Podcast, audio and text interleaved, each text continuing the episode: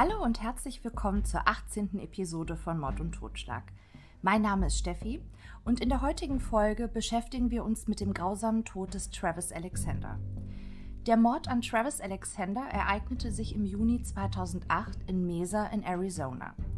Das öffentliche Interesse an dem Fall war groß, nicht nur weil es hier um ein besonders grausames Verbrechen ging, sondern auch weil die spätere Gerichtsverhandlung vor laufenden Kameras stattfand.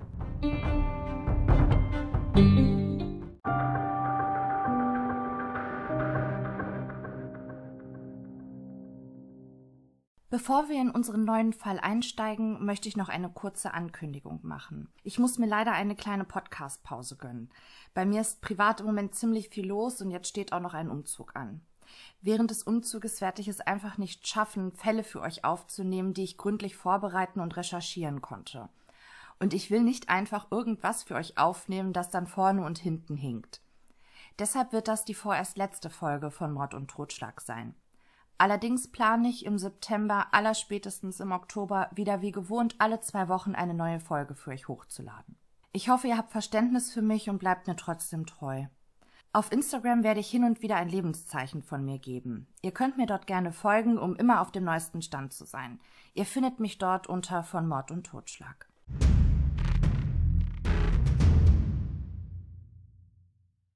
Bevor wir uns mit dem Tattag beschäftigen, möchte ich euch erst einmal etwas über das spätere Opfer erzählen und wie er seine Mörderin kennengelernt hat. Travis Alexander wurde im Juli 1977 in Riverside, Kalifornien geboren. Er und seine Geschwister hatten einen sehr schweren Start ins Leben. Sowohl Vater als auch Mutter der Kinder waren drogenabhängig. Die Kinder wurden vernachlässigt, oft wurden sie sogar Stunden oder Tage lang sich selbst überlassen. Körperliche Übergriffe standen bei dieser Familie auf der Tagesordnung. Als Travis zehn Jahre alt war, nahm seine Großmutter väterlicherseits ihn bei sich auf. Später sorgte sie auch dafür, dass die Geschwister von Travis zu ihr kamen.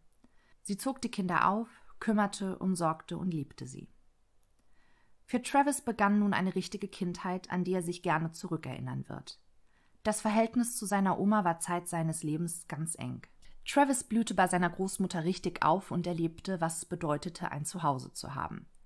Seine Großmutter zeigte ihm, wie es ist, ein normales Leben, eine normale Kindheit zu haben. Sie ist es auch, die ihn in das Mormonentum einer christlichen Glaubensgemeinschaft einführt. Die Familie gehört der Kirche Jesu Christi der heiligen letzten Tage an. Ich möchte hier nicht großartig auf die Glaubensgemeinschaft eingehen, weil das den Rahmen sprengen würde. Für uns wird im weiteren Verlauf, um gewisse Dinge auch besser verstehen zu können, wichtig, dass Mormonen keinen Sex vor der Ehe haben sollen. Es gibt noch weitere Verhaltensregeln der mormonischen Kirche und Travis Großmutter achtete penibel darauf, dass Travis sich danach richtete. Aber er tat das auch gerne. Sein Glauben gab ihm Halt und Zuversicht. Mit 18 Jahren konnte Travis dann auf Mission gehen, nachdem ein Initiationsritus gemeinsam mit seiner Taufe stattgefunden hat.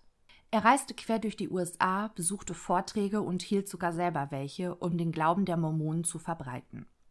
Travis war aber nicht nur ein gläubiger Mormone. Er wuchs zu einem selbstbewussten, attraktiven jungen Mann heran. Er war ein lebensfroher, charismatischer, abenteuerlustiger Mensch. Er hielt stets Kontakt zu seinen Geschwistern und vor allem zu seiner Großmutter, die die wichtigste Person in seinem Leben war. Travis war beliebt und hatte einen sehr großen Bekanntenkreis, der nicht nur aus anderen Mormonen bestand. Durch seine vielen Reisen konnte er sich einen großen und stabilen Freundeskreis aufbauen. Auch beruflich war Travis erfolgreich. Er arbeitete für eine Netzwerkfirma namens PPL. Seine Aufgabe bestand darin, neue Mitarbeiter für PPL zu rekrutieren.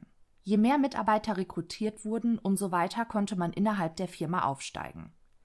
Travis war hier sehr erfolgreich, was vor allem daran lag, dass er andere Menschen von dem, was er glaubte oder woran er glaubte, überzeugen konnte und sie schnell für sich gewinnen konnte. Er war ein Rede- und Motivationstalent. Im Jahre 2004, Travis war jetzt 27 Jahre alt, zog er von Kalifornien nach Arizona in die Stadt Mesa. Sein Umzug war vordergründig beruflich, allerdings beherbergt Mesa die zweitgrößte mormonische Glaubensgemeinschaft der USA. Hier konnte Travis seinen für ihn sehr wichtigen Glauben gemeinsam mit anderen Mormonen ausleben. 2004 ist Travis dank seines beruflichen Erfolges finanziell gut gestellt, so dass er sich ein schönes Auto und ein großes Haus in Mesa kauft. Das Haus bietet so viel Platz, dass er immer mal wieder Freunde einlädt, bei ihm zu übernachten. Hin und wieder hat er aber auch feste, mietzahlende Mitbewohner. Er findet schnell Anschluss in Mesa, lernt neue Freunde kennen, aber dennoch hält er weiterhin engen Kontakt zu seinen Freunden, Geschwistern und natürlich zu seiner Oma, die in Kalifornien zurückgeblieben sind. Das klingt bis hierhin, lassen wir die frühe Kindheit einmal außen vor, nach dem perfekten Leben. Allerdings gibt es einen Punkt, der bei Travis immer wieder zu einem inneren Konflikt führt, nämlich das Keuschheitsgebot bis zur Ehe. Travis ist jung, erfolgreich, gut aussehend und er möchte seinen Spaß haben. Auch mit Frauen. Er will sich sexuell ausleben. Auf der anderen Seite aber möchte er eine Frau heiraten, die den gleichen Glauben wie er hat, sich an die mormonischen Regeln hält und mit dieser dann auch eine Familie gründen. Travis ist bewusst, dass seine zukünftige Ehefrau das gleiche auch von ihm erwarten wird, und das nicht erst nach der Heirat. Im September 2006 kommt es zu einer Begegnung, die dafür sorgen wird, dass Travis Gewissenskonflikt sich weiter zuspitzen wird. In diesem Jahr fliegt Travis gemeinsam mit einigen Arbeitskollegen zu einer Tagung seines Arbeitgebers PPL nach Las Vegas. Einer seiner Arbeitskollegen stellt Travis in der Lobby des Hotels eine junge Frau vor, Jodie Arias. Sie ist neu bei PPL und nimmt ebenfalls an der Tagung teil. Travis und Jodie unterhalten sich ein wenig und finden sich von Anfang an sehr sympathisch. Vor allem Travis ist hin und weg von Jodie. Sie ist ein richtiger Blickfang, charismatisch und hat eine tolle Ausstrahlung. Zudem wirkt Jodie auf Travis intelligent und belesen. Stundenlang werden die beiden sich am Abend ihres Kennenlernens unterhalten. Am nächsten Tag sagt Travis Alexander einem Arbeitskollegen, es habe gewaltig gefunkt, Jodie habe ihm den Kopf verdreht. Am nächsten Abend findet ein Abschlussevent der Tagung statt. Travis bittet Jodie, ihn zu begleiten, und sie willigt sofort ein. Die beiden verbringen einen weiteren schönen Abend zusammen. Am nächsten Tag fliegt Travis zurück nach Mesa. Jodie macht sich auf den Rückweg nach Eureka in Kalifornien. Dort lebt sie mit einem Mann zusammen, mit dem sie schon länger in einer Beziehung ist, die aber wohl immer weiter bröckelt. Travis und Jodie bleiben in den nächsten Wochen und auch nach ihrer Las Vegas-Reise in ganz engem, intensiven Kontakt. Sie telefonieren mehrmals täglich, manchmal über mehrere Stunden und zwischendurch schreiben sie sich SMS. Sie reden über dies und das, aber auch über spirituelle Dinge. Travis erzählt Jodie alles über seinen Glauben und seiner mormonischen Religion. Jodie ist sehr interessiert und hört ihm gespannt zu. Sie möchte von ihm alles über das Mormonentum erfahren. Gleichzeitig, wie auch nicht anders zu erwarten war, verschlechtert sich die Beziehung zwischen Jodie und ihrem Lebenspartner. Irgendwann entschließt Jodie sich, die Beziehung zu ihrem Partner zu beenden, um sich ab dann für ihren zukünftigen Ehemann aufzusparen. Sie hatte sich unsterblich in Travis verliebt und auch er schien großes Interesse an einer Beziehung mit ihr zu haben. Aber es gab zwei Probleme. Zum ersten lagen zwischen Mesa in Arizona und Eureka in Kalifornien mehrere hundert Kilometer. Und das zweite, noch viel größere Problem, Jodie war keine Mormonin. Dem sollte aber schnell Abhilfe geschaffen werden. Nur zwei Monate nachdem die beiden sich kennengelernt hatten, fährt Jodie nach Mesa. Sie nimmt an einer Konvertierungszeremonie teil und lässt sich taufen. Travis begleitet sie durch diesen Prozess und ist immer an ihrer Seite. Während dieser Phase, in der Jodie zum mormonischen Glauben konvertiert, kommen die beiden sich noch näher. Freunde von Travis sagen später aus, dass ihnen aufgefallen war, dass die beiden ständig beieinander waren und nicht mehr ohne den anderen sein wollten. Sie führten eine enge und tiefgehende Beziehung. Jodie muss aber kurze Zeit später wieder nach Kalifornien zurück. Sie hat dort Familie, Freunde und ihren Job. Nichts, was sie von heute auf morgen einfach aufgeben kann. Der Kontakt zwischen ihr und Travis bleibt aber trotz der großen Entfernung sehr intensiv. Tägliche, stundenlange Telefonate, teilweise bis in die Nacht hinein, SMS und E-Mails. Im Februar 2007 sind Jodie und Travis dann offiziell ein Paar. Die beiden treffen sich so oft es nur geht. Manchmal treffen sie sich auf halber Strecke zwischen Mesa und Eureka.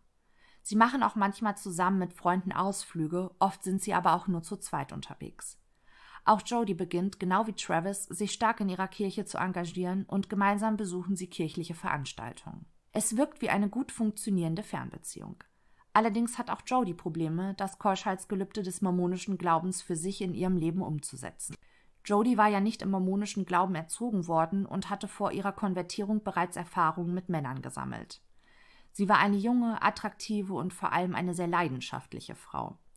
Sie sehnte sich nach der körperlichen Nähe zu Travis. Und Travis sehnte sich nach der körperlichen Nähe zu Jodie. Beide waren sexuell sehr, sehr aktiv und erfinderisch und lebten ihre gemeinsame Sexualität aus, obwohl sie nicht miteinander verheiratet waren.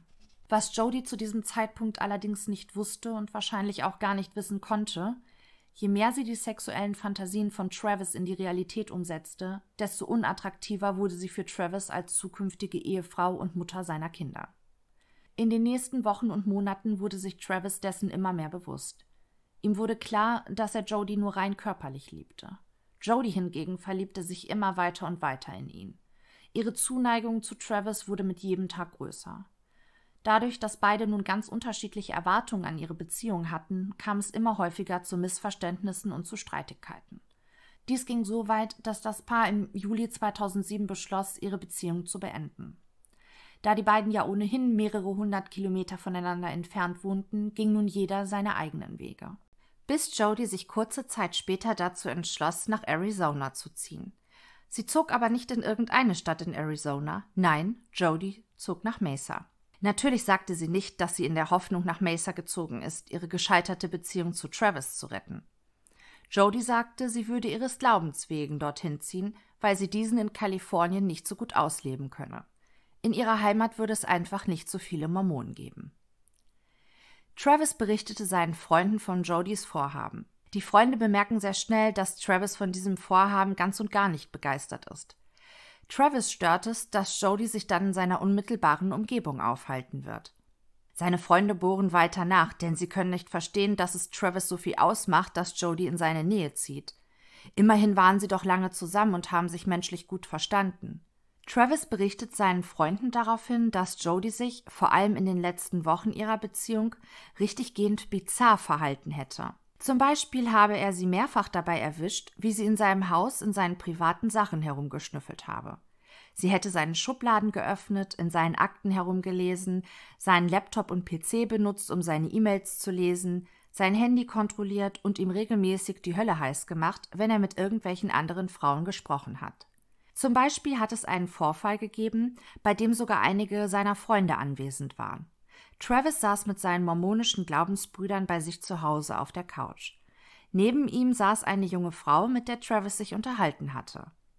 Als Jodie das bemerkte, sprang sie von hinten auf Travis Rücken und begann an seinem Hals zu knabbern und ihn förmlich abzuknutschen.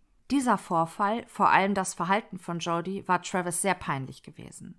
Allerdings war dies nicht der einzige Vorfall dieser Art. Wenn Jodie das Gefühl bekam, dass sie die Kontrolle über Travis verlor, dann sei sie des Öfteren von hinten auf seinen Rücken gesprungen und habe ihn abgeknutscht, um allen Anwesenden, vor allem den weiblichen, klarzumachen, dieser Kerl gehört mir. Auch sonst hat Jodie Travis kaum Privatsphäre gegönnt. So soll es vorgekommen sein, dass Jodie, wenn sie bei Travis zu Besuch war, an der Tür lauschte, wenn er sich mit seinen Freunden unterhielt. Mit dem ganzen Wissen, das seine Freunde nun durch Travis hatten, konnten sie gut verstehen, dass Travis skeptisch und nicht begeistert ist, als er erfuhr, dass Jody sich bald in seiner Umgebung aufhalten wird. Aber es gab ein weiteres Problem, das Travis mit dem Umzug von Jody nach Mesa hatte. Denn er wusste, dass er die Finger nicht von dieser Frau lassen konnte, weil sie ihn körperlich zu sehr reizte und ihm seine dunkelsten sexuellen Fantasien erfüllte. Das war nicht selbstverständlich, das wusste Travis. Und so kam es, wie es kommen musste.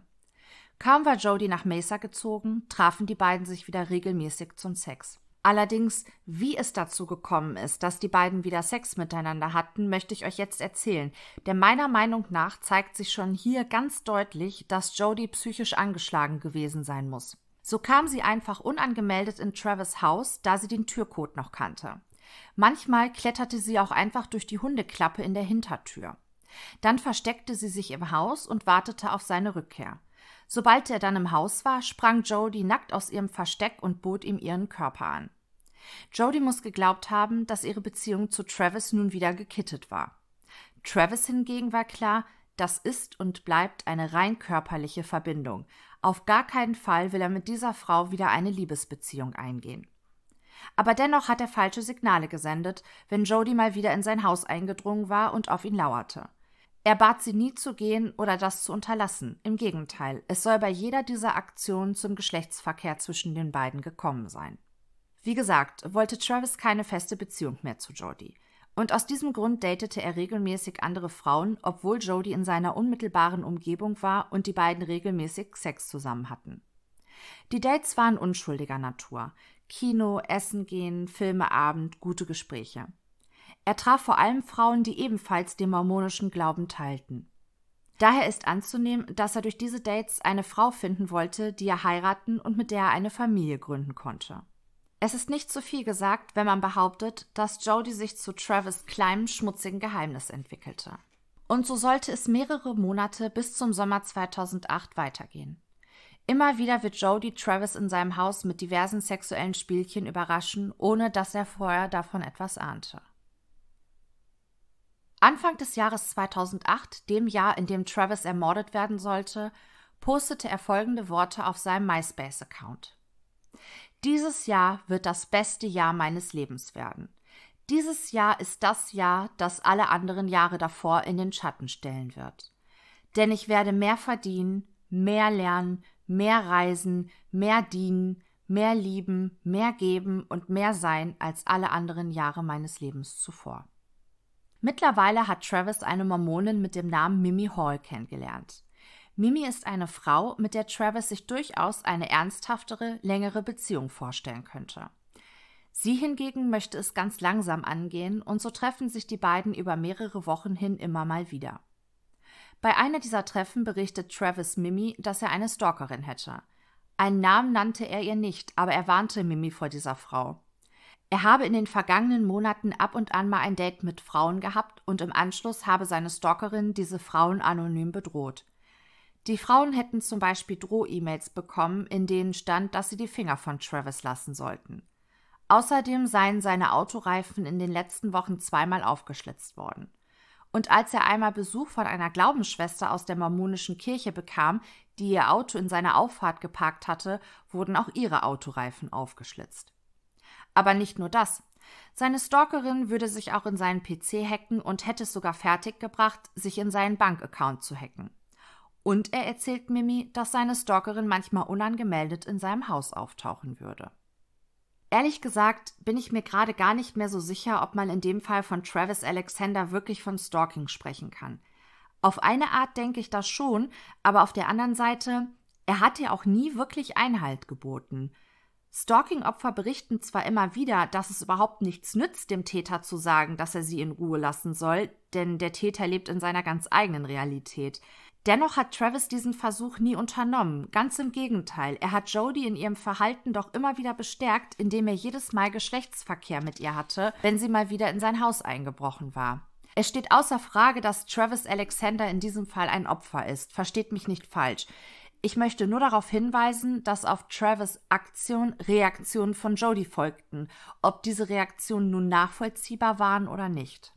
Dennoch bemerkte Jodie natürlich, dass diese einseitige Beziehung, die sie zu Travis hat, nicht das ist, was sie sich wünscht. Sie ist frustriert und fühlt sich gedemütigt. Und so entscheidet Jodie Arias, sich im April 2008 zurück nach Kalifornien, zurück in ihre Heimat zu ziehen, um einen Neuanfang zu wagen. Sie macht sich also auf den Weg zurück und kommt bei ihren Großeltern unter. Travis kommt es recht, dass Jodie nun endlich das Weite gesucht und aus seinem Leben verschwunden ist. Gegenüber einem befreundeten Arbeitskollegen äußerte Travis kurz nach Jodies Abreise, wie erleichtert er sei, dass sie nun endlich weg ist. Das sei das erste Mal seit langer Zeit, dass er sich wieder frei fühlen würde und durchatmen könne. Nun habe er endlich wieder Zeit, sich auf seinen Beruf und seinen Glauben zu konzentrieren. Solange Jody in seiner Nähe sei, könne er nicht so leben, wie er sich das vorgestellt hat. Wortwörtlich soll Travis dem Arbeitskollegen gegenüber gesagt haben, dass er nun endlich anfangen wolle, ein besserer Mensch zu werden. Jody sei der Grund gewesen, weshalb er das bis jetzt nicht gekonnt habe. Am Abend des 9. Juni 2008 packt Mimi Hall voller Vorfreude ihre Koffer. Travis hat sie eingeladen, mit ihm und anderen Freunden aus der mormonischen Gemeinschaft gemeinsam nach Cancun in Mexiko zu reisen. Morgen soll die Reise losgehen. Doch Mimis Vorfreude wird ein wenig getrübt. Den ganzen Tag über hatte sie probiert, Travis zu erreichen. Doch dieser meldete sich einfach nicht zurück. Das war sehr ungewöhnlich, denn sie hatte Travis als einen sehr zuverlässigen Menschen kennengelernt. Nach einigen weiteren Anrufen bei Travis, die unbeantwortet blieben, beschloss Mimi, sich nun einfach auf den Weg zu seinem Haus zu machen. Es ist bereits früher Abend. Beim Haus von Travis angekommen, bemerkt sie zunächst nichts Ungewöhnliches. Im Haus ist es dunkel. Fenster und Türen sind geschlossen. Mimi weiß, dass Travis im Moment einen Mitbewohner hat, aber auch dieser scheint nicht zu Hause zu sein, denn auf ihr Klingeln und Klopfen erhält sie keine Reaktion aus dem Inneren des Hauses. Mimis Sorge wird immer größer und ein ungutes Gefühl macht sich in ihrer Magengegend breit. Sie beschließt, einen gemeinsamen Freund von ihr und Travis auf dem Handy anzurufen. Sie weiß, dass dieser Freund den Code kennt, den man an der Garagentür eintippen muss, um in das Innere des Hauses zu gelangen. Während besagter Freund sich auf den Weg zu Travis Haus macht, ruft Mimi ihre Schwester an, die ganz in der Nähe des Hauses wohnte. Kurz nacheinander treffen die beiden dann bei Mimi an dem Haus ein. Nachdem der Freund den Code eingegeben hatte, betraten sie durch die Garage zu dritt das im Dunkel liegende Haus. Auf den ersten Blick können die drei nichts feststellen, das Anlass zur Sorge bieten könnte. Niemand scheint zu Hause zu sein, alles wirkt ordentlich, sauber und aufgeräumt. Sie beginnen nun, das Haus gründlich zu durchsuchen, gehen von Raum zu Raum, rufen nach Travis. Nichts. Irgendwann kommen sie am Schlafzimmer an, doch sie können es nicht betreten. Die Schlafzimmertür ist abgeschlossen. Jetzt werden die drei das erste Mal stutzig. Sie beginnen an der Schlafzimmertür zu klopfen, aber im Inneren des Schlafzimmers scheint sich nichts zu rühren. Unverrichteter Dinge beschließen sie nun, hinunter in den Keller zu gehen, wo Travis Mitbewohner ein Zimmer hat. Sie klopfen mehrfach laut an dessen Tür, aber es dauert eine ganze Weile, bis sie hören, dass sich im Zimmer des Mitbewohners etwas regt. Völlig verschlafen öffnet der Mitbewohner nun endlich seine Tür. Er hatte sich einen Film angeschaut, dabei Kopfhörer getragen und war auch noch eingeschlafen. Deshalb hatte er das Klingeln, Klopfen und Rufen der drei nicht gehört. Mimi fragt den Mitbewohner sichtlich nervös und aufgeregt, ob er wisse, wo Travis sei. Der Mitbewohner schaut sie völlig verständnislos an. Travis ist in Cancun, in Mexiko. Er wollte da ein paar Tage Urlaub mit Freunden machen. Mimi entgegnet ihm, dass er sich gewaltig irren muss. Travis wollte mit ihr zusammen nach Cancun und das auch erst am nächsten Tag. Travis Mitbewohner schien sich getäuscht zu haben und hatte Travis daher in den letzten Tagen auch gar nicht vermisst, da er ja annahm, dass dieser bereits in Mexiko war. Der Mitbewohner hatte aber einen Schlüssel für das Schlafzimmer von Travis und so machen sie sich nun zu viert hoch auf den Weg zu Travis Zimmer. Der Mitbewohner schließt die Schlafzimmertür auf. Travis Freund betritt als erster das Zimmer. Er bemerkt eine große Blutlache auf dem Teppichboden und Blut an den Wänden, das bis hoch zur Zimmerdecke gespritzt war.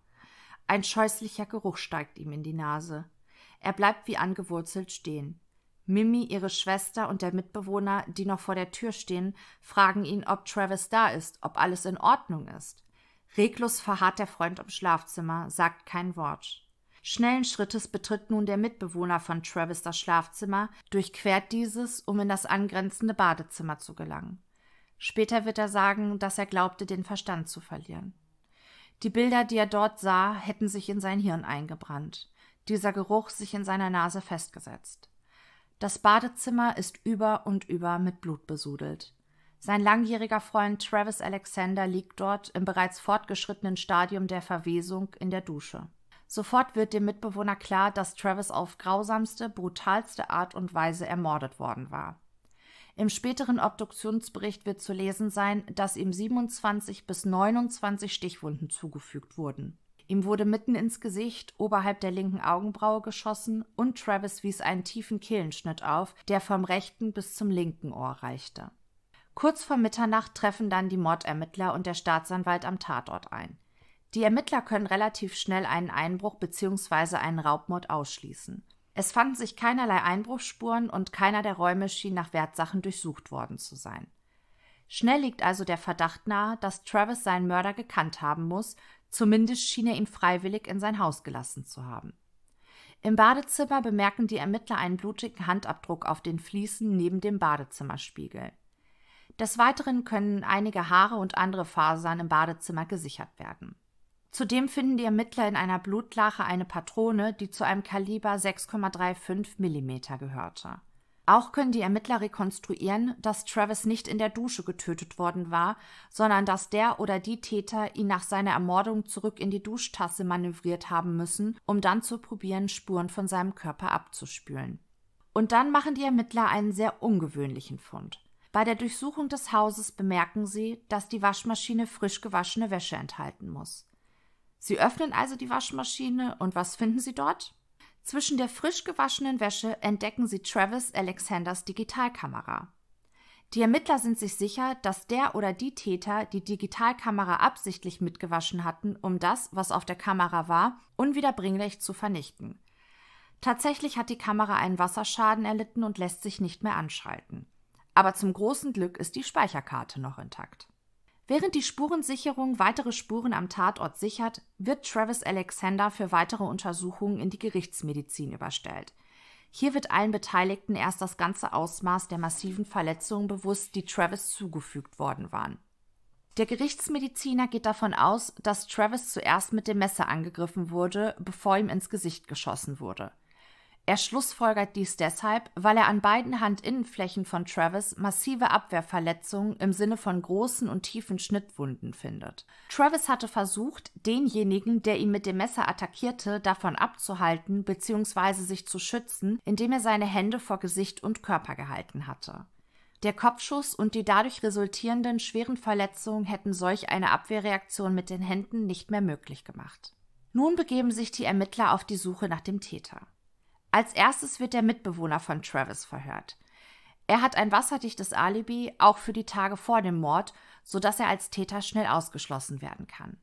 Auch der Familie und den Freunden von Travis muss nun die schreckliche Nachricht von seinem Tod überbracht werden. Obwohl der Schock und das Entsetzen natürlich tief sitzen, müssen die Ermittler die Familie und Freunde befragen, ob sie sich vorstellen können, wer Travis das angetan haben könnte. Die Ermittler wissen, dass die ersten Stunden nach einem Tötungsdelikt für die Aufklärung eines Falles entscheidend sind. Bereits bei den ersten Gesprächen nennen die Befragten einen konkreten Namen, wer für sie als mögliche Täterin in Frage kommen könnte. Jodie Arias. Sie berichten den Ermittlern von ihren unangekündigten Besuchen bei Travis, dass sie ihn gestalkt hat, seine Reifen zerstochen hat, seinen E-Mail- und Bankaccount gehackt hat und so weiter und so fort. Im Großen und Ganzen sei Jodie sehr aufdringlich gewesen und habe das Ende der Beziehung zwischen ihr und Travis nicht akzeptieren wollen. Die Ermittler entscheiden sich, Arias anzurufen und sie für ein Gespräch auf das Police Department zu bestellen. Aber Jodie kommt den Ermittlern zuvor, indem sie sich telefonisch bei ihnen meldet. Einer der Ermittler nimmt das Gespräch entgegen. Gespannt hört er zu, was Jodie Arias möchte. Sie fragt, ob er ihr sagen könne, was genau mit Travis in der letzten Nacht passiert war. Sie habe durch Freunde erfahren, dass Travis tot sei. Sie wäre fassungslos und geschockt. Sie wolle sich der Polizei gerne zur Verfügung stellen. Zwar habe sie Travis das letzte Mal vor ihrem Rückzug nach Kalifornien nach der Trennung von ihm gesehen, aber immerhin sei sie lange mit Travis zusammen gewesen und würde ihn gut kennen. Bevor das Gespräch beendet werden sollte, fragte Jody den Ermittler aber noch, wie Travis denn ums Leben gekommen sei. Er antwortet ihr, dass er mit einem Messer angegriffen wurde und angeschossen wurde ob sie wisse, ob Travis eine Schusswaffe besitzen würde, denn beide Tatwaffen seien bisher nicht gefunden worden. Jody entgegnet, dass es natürlich Messer im Haus von Travis gab, aber eine Schusswaffe habe er auf jeden Fall nicht besessen. Nachdem das Gespräch beendet ist, entschließt sich der Ermittler, nach Kalifornien zu fliegen. Er möchte Jody Arias persönlich gegenüber sitzen und mit ihr sprechen. Am nächsten Tag tritt er die Reise an. In Kalifornien angekommen, wird Jodie auf das dortige Polizeirevier bestellt und durch den Ermittler vernommen. In ihrer ersten Vernehmung streitet sie kategorisch ab, auch nur im entferntesten irgendetwas mit dem Mord an Travis Alexander zu tun zu haben. Im Gegenteil, sie schwärmt dem Ermittler vor, dass Travis so ein wundervoller Mensch gewesen sei und sie eine schöne, leidenschaftliche Beziehung geführt hatten. Niemals hätte sie ihm so etwas antun können. Trotz all ihrer Beteuerungen bittet der Ermittler Jodie um eine DNA-Probe und um ihre Fingerabdrücke. Nur einige Tage nach der ersten Vernehmung wird Jodie erneut vom Police Department in Mesa kontaktiert. Sie solle bitte für eine weitere Vernehmung nach Arizona reisen. Jodie kommt schon bald in Mesa an und stellt sich einer erneuten Vernehmung durch den Ermittler. Nicht nur hätte die Spurensicherung jede Menge ihrer Haare sowie ihre DNA gemischt mit der DNA von Travis in seinem Blut feststellen können, nein, auch der blutige Handabdruck an den Fliesen neben dem Badezimmerspiegel konnte Jodie Arias zugeordnet werden. Und dann konfrontiert der Ermittler Jodie damit, dass die Bilder von der Speicherkarte der Digitalkamera inklusive Zeitstempel wiederhergestellt werden konnten. Und was auf diesen Bildern zu sehen war, war unglaublich, schrecklich und verstörend. Unter anderem war auf den Bildern ein Fotoshooting zu sehen, das Travis und Jody nur wenige Stunden vor seiner Ermordung im Schlafzimmer von Travis begonnen hatten. Im weiteren Verlauf ist zu sehen, dass die beiden das Fotoshooting ins Badezimmer verlegten. Und es existiert ein Foto von Travis, das ihn laut Zeitstempel Minuten, wahrscheinlich aber sogar nur Sekunden vor seiner Ermordung zeigt. Da Jodie auf einem der Bilder teilweise zu erkennen ist, steht für die Ermittler außer Zweifel, dass sie die letzten Fotos geschossen haben muss, auf denen Travis nur noch schwer verletzt zu sehen ist. Zumal auf allen anderen Bildern zuvor keine weitere dritte Person zu erkennen war. Auch Jodie merkt, dass es keinen Sinn macht, diese erdrückenden Beweise zu leugnen. Und so gibt sie zu, dass sie in der Mordnacht bei Travis war.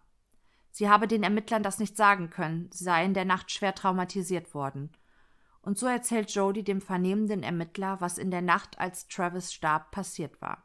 Sie war bei Travis gewesen und es kam mehrfach zum Geschlechtsverkehr zwischen den beiden. Dann hatten sie die Idee, ein erotisches Fotoshooting zu machen. Begonnen haben sie im Schlafzimmer, dann hätten sie ihre Fotosession ins Badezimmer verlegt. Sie habe gerade Fotos von Travis in der Dusche gemacht, als plötzlich die Badezimmertür aufgestoßen wurde und zwei schwarz gekleidete, bewaffnete Personen ein Mann und eine Frau vor ihr gestanden hätten. Diese hätten sie und Travis mit ihren Waffen bedroht. Sie habe es aber geschafft, aus dem Badezimmer zu flüchten und sich in dem Kleiderschrank von Travis zu verstecken.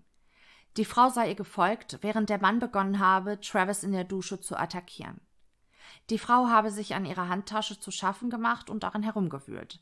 Dann habe sie Jodys Personalausweis hervorgezogen, einen längeren Blick darauf geworfen und Jody gedroht, dass sie ja niemandem sagen soll, was sie gesehen hat und was hier passiert war.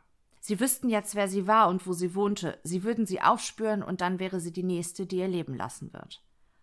Nachdem die beiden Unbekannten Travis getötet hatten, seien sie aus dem Haus geflüchtet und hätten sie, Jody, unverletzt, aber geschockt und schwer traumatisiert zurückgelassen. In Panik sei sie dann ebenfalls aus dem Haus geflohen, in ihr Auto gesprungen und wollte einfach nur noch weg. Der Ermittler hat Zweifel an der Geschichte von Jody.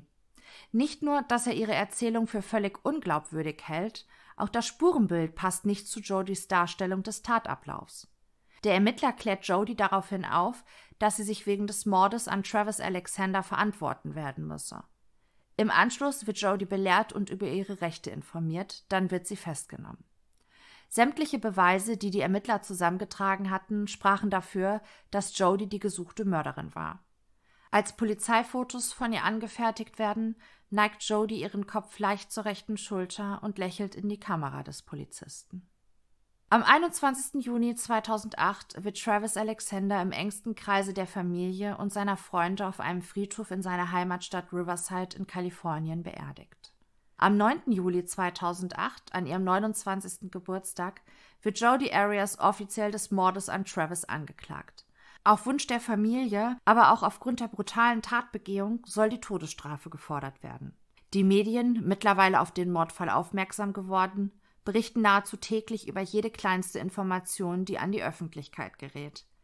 Dieser Fall hat alles, was reißerische Schlagzeilen und hohe Einschaltquoten garantiert. Ein hübsches junges Paar, Sex und eine ungesunde Liebe, die in einem Overkill endet.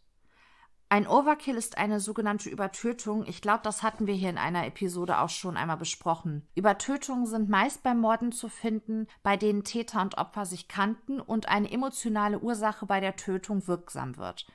Der Täter tut mehr, als nötig wäre, um seinem Opfer das Leben zu nehmen, Klassischerweise sticht er nicht einmal, sondern 15 oder 20 Mal zu. Oder wie hier, äh, Jodie ersticht ihn, sie erschießt ihn und sie fügt ihm noch einen Killschnitt zu. Während der Zeit vor dem Prozess gegen Jodie Arias, die sie in Untersuchungshaft verbringt, bleibt sie bei ihrer Version des Einbruches mit der anschließenden Tötung von Travis durch einen männlichen und einen weiblichen Täter. Jodie gibt in dieser Zeit einem Fernsehsender ein fast eineinhalbstündiges Interview, in dem sie ausführlich über Travis, sich, ihre Beziehung zueinander und dem angeblichen Tatablauf erzählt. Das Interview endet mit der Aussage Jodies, dass keine Jury der Welt sie schuldig sprechen würde. Sie bleibt dabei. Sie hat nichts mit dem Mord an Travis zu tun. Im August 2011, die Vorbereitungen für den Prozess sind noch in vollem Gange, kommt es zu einer Wendung in dem Fall. Jody gibt aus der Haft heraus zu, dass ihre Darstellung des Tatgeschehens, also der Einbruch, gelogen war. Es stimme, dass sie Travis getötet hatte. Lange habe sie mit sich gehadert, sie wollte Travis nicht durch den Dreck ziehen, aber jetzt, kurz vor ihrem Prozessbeginn, jetzt müsse sie einfach die Wahrheit sagen. Allerdings habe sie Travis nicht ermordet, vielmehr habe sie aus Notwehr gehandelt, sie hätte sich gegen Travis verteidigen müssen. Am 12. Dezember 2012 beginnt dann der Prozess gegen Jodi Arias wegen Mordes ersten Grades. Die Staatsanwaltschaft geht von folgendem Tatgeschehen aus. Nach der Trennung von Travis im April 2008 kehrte Jodi frustriert und wütend zurück nach Eureka in Kalifornien. Es arbeitete in ihr. Sie ist wütend, dass Travis nur noch eine rein körperliche Beziehung zu ihr haben möchte.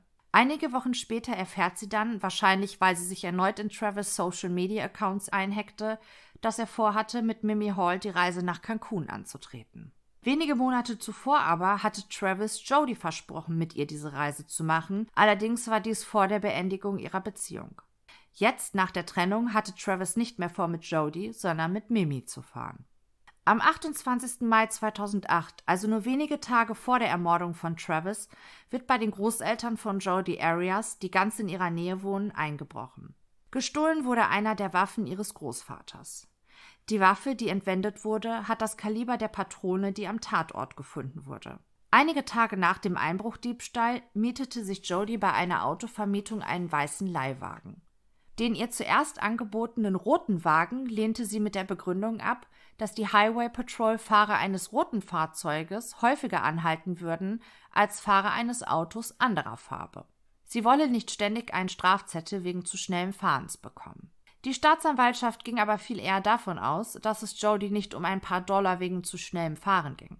Tatsächlich stimmte es nämlich wohl, dass Fahrer eines roten Wagens von der Highway Patrol öfter kontrolliert würden als Fahrer andersfarbiger Autos. Und das wollte Jody vermeiden, so die Staatsanwaltschaft, weil sie eine unregistrierte Waffe sowie ein Messer im Auto mit sich führte, fest entschlossen, Travis damit zu töten.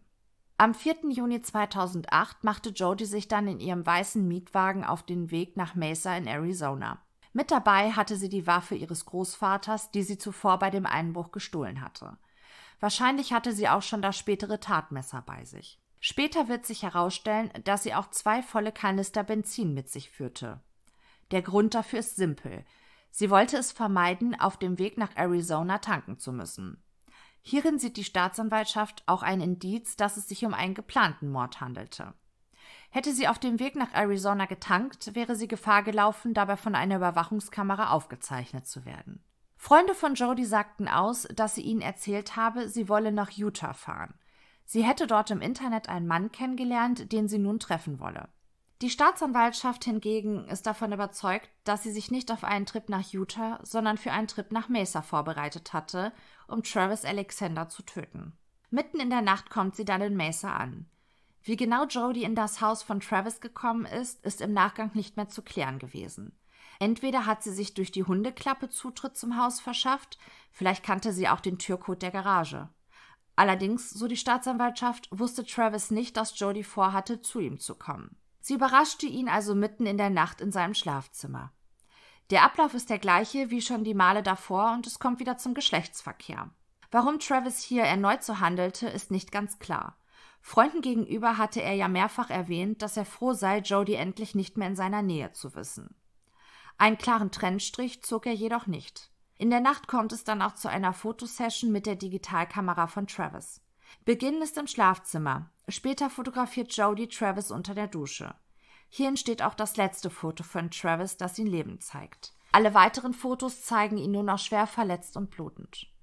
Jodie ist zu diesem Zeitpunkt emotional stark erregt und verspürt Hassgefühle gegenüber Travis.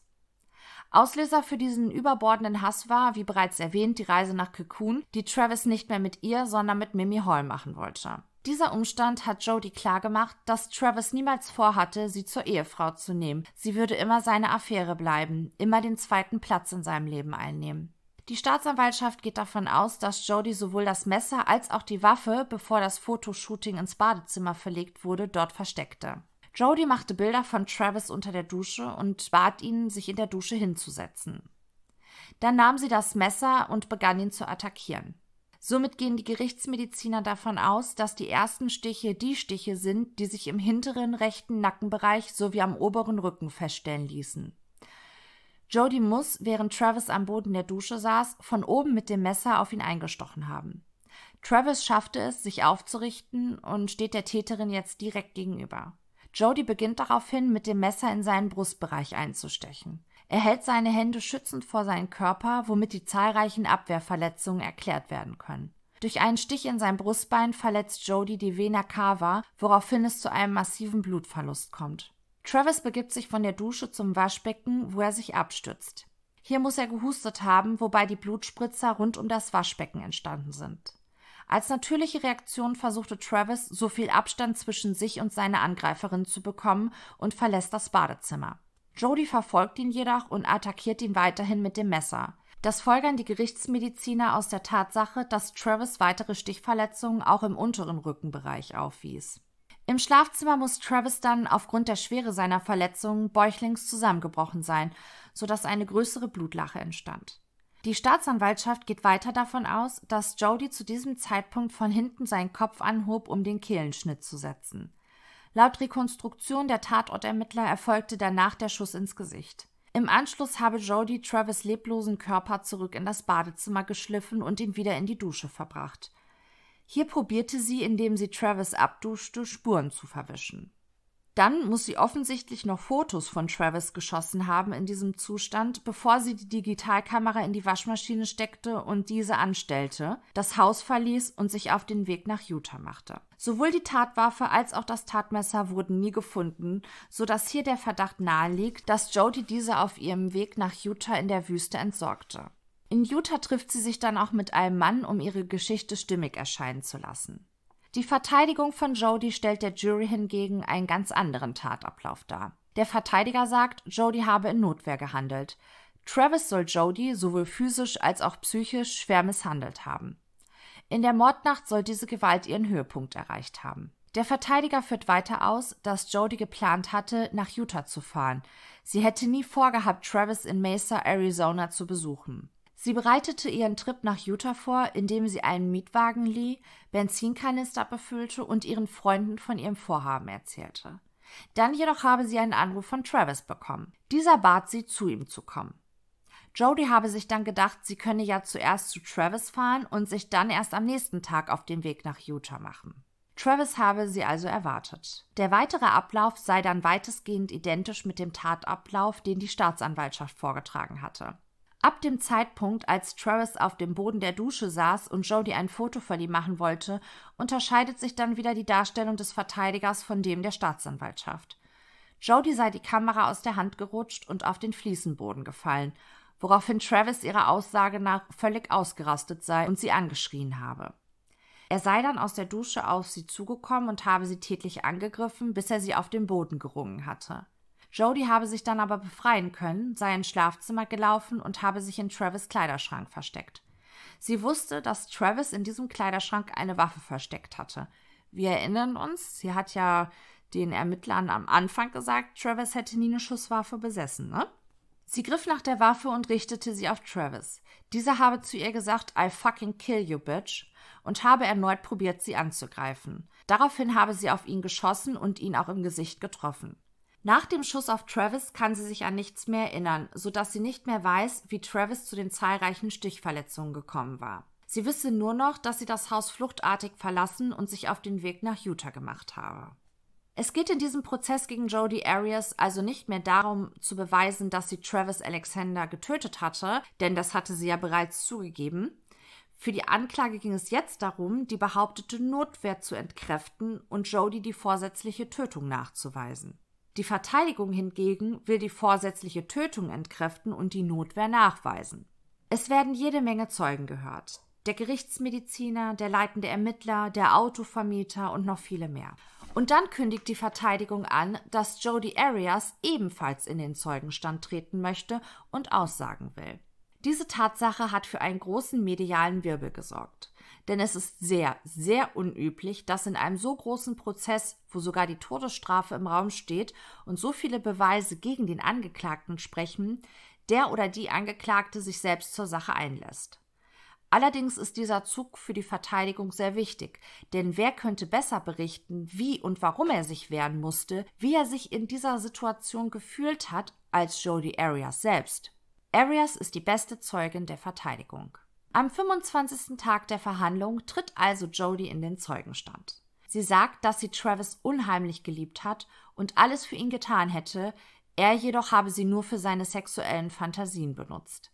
Er sei sogar sauer geworden, wenn sie sich mal einer seiner sexuellen Wünsche widersetzt habe. Aber nicht nur sei es zur psychischen Gewalt gegen sie gekommen, Travis habe sie auch physisch oft und teilweise massiv misshandelt. Dafür habe sie auch einen Beweis. Sie hält ihre linke Hand seitlich hoch, so dass man ihren Ringfinger sehen kann. Diese hat im Gelenk einen Knick, so dass der Knöchel höher steht als die anderen. Travis habe ihr den Finger gebrochen und seitdem habe er diese Deformation. Sie könne sich sogar an die Daten, teilweise sogar an die Uhrzeiten erinnern, an denen sie von Travis misshandelt wurde. Weiter führt sie aus, dass sie eines Tages, als sie in Mesa gewohnt hatte, unangekündigt in Travis Haus gekommen war. Sie habe ihn in seinem Büro angetroffen, wo er sich kinderpornografische Fotos angeschaut habe. Von seiner pädophilen Neigung habe sie bis dato nichts geahnt. Zwar war sie ob dieser Entdeckung sehr schockiert, sie sei aber trotzdem bei ihm geblieben, da sie gewusst habe, dass er im Inneren ein guter Kerl ist und er selbst versucht habe, diese Neigungen zu unterdrücken. Für die Familie, die ebenfalls im Gerichtssaal anwesend war, war diese Behauptung ein Schlag ins Gesicht und die ganze Nation konnte den Hass in ihren Gesichtern lesen. Am 34. Verhandlungstag geht dann der Staatsanwalt mit Jodi Arias ins Kreuzverhör. Unter anderem legt er Jodie ihr Tagebuch vor, in das sie regelmäßig, also täglich, mit Datum detaillierte Einträge verfasste, auch in der Zeit, wo sie Travis kennengelernt hat und mit ihm zusammen war. Es gab sogar Tage, an denen sie zweimal in ihr Tagebuch geschrieben hatte. Allerdings stand weder an dem Tag, an dem Travis sie mit dem Kopf aufs Lenkrad geschlagen haben soll, noch an dem Tag, als er sie bis zur Bewusstlosigkeit gewürgt, noch an dem Tag, als er ihr den linken Ringfinger gebrochen haben soll, auch nur ein Wort in ihrem Tagebuch. Im Gegenteil, der Staatsanwalt liest Auszüge aus ihrem Tagebuch vor, die sie an den Tagen verfasst hatte, als sie misshandelt worden sein soll. Sie berichtet dort durchgehend von positiven Erlebnissen mit Travis. Nichts deutet auch nur im Ansatz auf eine Misshandlung hin. Jody verteidigt sich, dass der mormonische Glaube es angeblich nicht zulasse, negative Dinge über einen Menschen schriftlich festzuhalten. Ich habe leider keine Ahnung, ob das stimmt und ich konnte das jetzt auch nicht herausfinden. Ich möchte aber dennoch stark bezweifeln, dass man als regelmäßige Tagebuchschreiberin solche Erlebnisse und seine Gedanken dazu nicht niederschreibt. Der Staatsanwalt hält ihr weiter vor, dass sie nicht ein einziges Mal wegen der angeblichen Misshandlungen den Notruf gewählt hatte, nie beim Arzt war, also es konnten keinerlei medizinische Berichte vorgelegt werden. Sie hat niemandem gegenüber auch nur angedeutet, dass sie misshandelt wird, weder ihrer Familie noch Freunden gegenüber. Zum Thema Konsum von Kinderpornografie seitens Travis es konnte im ganzen Haus, weder auf dem PC noch auf dem Laptop noch auf seinem Handy, irgendetwas sichergestellt werden, was in Richtung Kinderpornografie ging. Leider wurde nirgendwo mehr erwähnt, warum Jodie die Schlafzimmertür von Travis abgeschlossen hatte. Man kann davon ausgehen, dass sie das wahrscheinlich getan hat, damit Travis Leiche so spät wie möglich entdeckt wird. Aber dieser Umstand spricht meiner Meinung nach von Anfang an gegen diese Story mit dem Einbruch. Zudem konfrontiert der Staatsanwalt Jody damit, dass die Darstellung des Tatablaufs nicht zu den objektiven Spuren passe, die am Tatort gefunden wurden. Und die Patrone passt zu der Waffe, die aus dem Haus ihres Großvaters gestohlen wurde. Am 5. Mai 2013 kommt die Jury nach ihrer Beratung zu folgendem Urteil. Jody Arias ist schuldig des Mordes ersten Grades an Travis Alexander. Sie beginnt sofort zu weinen und zu schluchzen und schaut jedes Jurymitglied fassungslos an. Jodie hatte wirklich nicht mit ihrer Verurteilung gerechnet. Allerdings kann die Jury sich nicht für oder gegen die Todesstrafe entscheiden, sodass dieser Aspekt nochmals separat verhandelt werden muss. Es wird eine weitere Jury gebildet, auch ihnen werden alle Beweise vorgelegt, aber auch diese Jury kann sich nicht für oder gegen die Todesstrafe entscheiden. Und auch eine dritte Jury wird sich nicht einig, ob die Todesstrafe in dem Mordfall Travis Alexander angezeigt ist oder nicht. In der dritten Jury zum Beispiel sind von zwölf Mitgliedern elf für und nur einer gegen die Todesstrafe. Allerdings muss das Ergebnis einstimmig sein. Und somit wird Jody Arias am 13. April 2015 wegen Mordes ersten Grades zu einer lebenslangen Haftstrafe ohne die Möglichkeit der Bewährung verurteilt. Sie verbüßt ihre Haftstrafe im Arizona State Prison in Perryville.